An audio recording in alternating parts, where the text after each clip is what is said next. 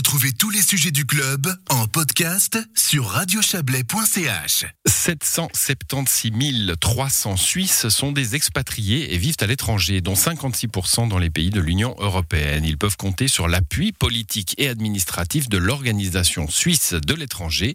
Elle a un nouveau président, le Tessinois Filippo Lombardi, succède au Balois Raymond Guizine.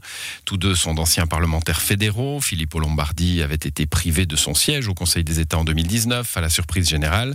La socialiste Marina Carobio l'avait devancé. Depuis lors, Filippo Lombardi est devenu élu municipal à Lugano. Le voici de retour à Berne. La lumière médiatique, en tout cas, de la capitale fédérale lui manquait-elle? Notre correspondant parlementaire Serge Jubin a posé la question à Filippo Lombardi. Oh, la lumière ne m'a jamais manqué. Je n'avais pas vraiment un manque de visibilité. On a toujours parlé de moi comme président du Hockey Club Ambripiotab, comme euh, conseiller municipal de la ville de Lugano. C'est la continuation plutôt d'un engagement que j'ai pris il y a 20 ans. Quand je suis arrivé au Parlement, j'ai dit, bon, un des thèmes dont je vais m'occuper, c'est les Suisses étrangers. Pourquoi?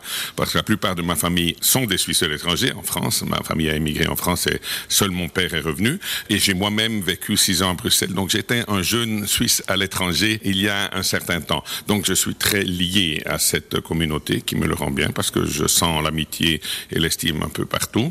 Et c'est quelques 800 000 presque Suisses qui doivent pouvoir faire valoir leurs droits aussi à l'intérieur de la politique fédérale. Est-ce que c'est difficile de défendre les intérêts de ces Suisses qui sont forcément très divers? Nous avons deux catégories. Ceux qui sont dans l'Union européenne et alors ils sont préoccupés par l'évolution de la relation Suisse-Union européenne. Est-ce que ça va avoir des retombées sur leurs chances à l'intérieur de l'Union européenne Les autres sont plus lointains, ont d'autres types de problèmes, euh, d'avoir des comptes bancaires plutôt qu'un AVS facultatif ou d'autres prestations de la Suisse. Ça c'est clair, il faut leur donner un coup de main là.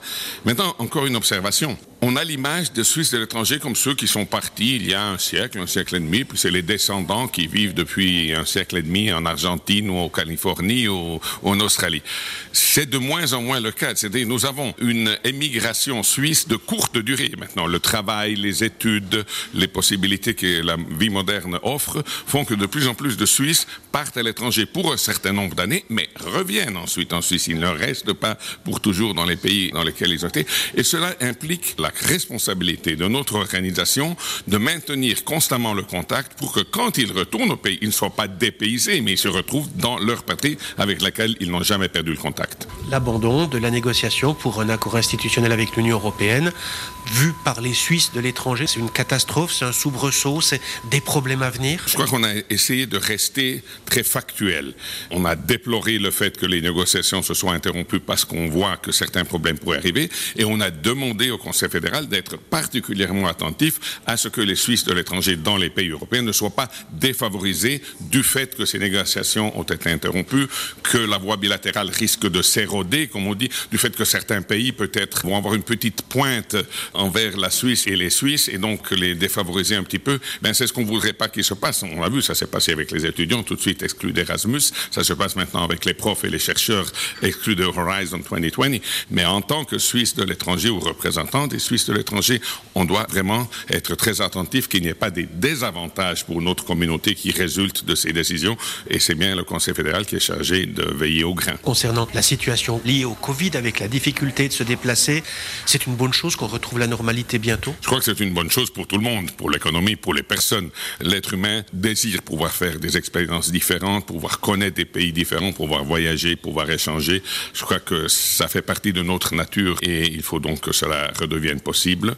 Si la vaccination et les passeports Covid sont un instrument qui nous permet de revenir à la normalité, eh bien, nous ne pouvons que les recommander. Et à l'issue de sa réunion virtuelle, le Conseil des Suisses de l'étranger a adressé deux résolutions au Conseil fédéral pour que la Suisse reconnaisse les certificats vaccinaux établis à l'étranger avec des vaccins homologués par l'OMS et pour définir une stratégie claire pour conserver la libre circulation des personnes avec l'Union européenne.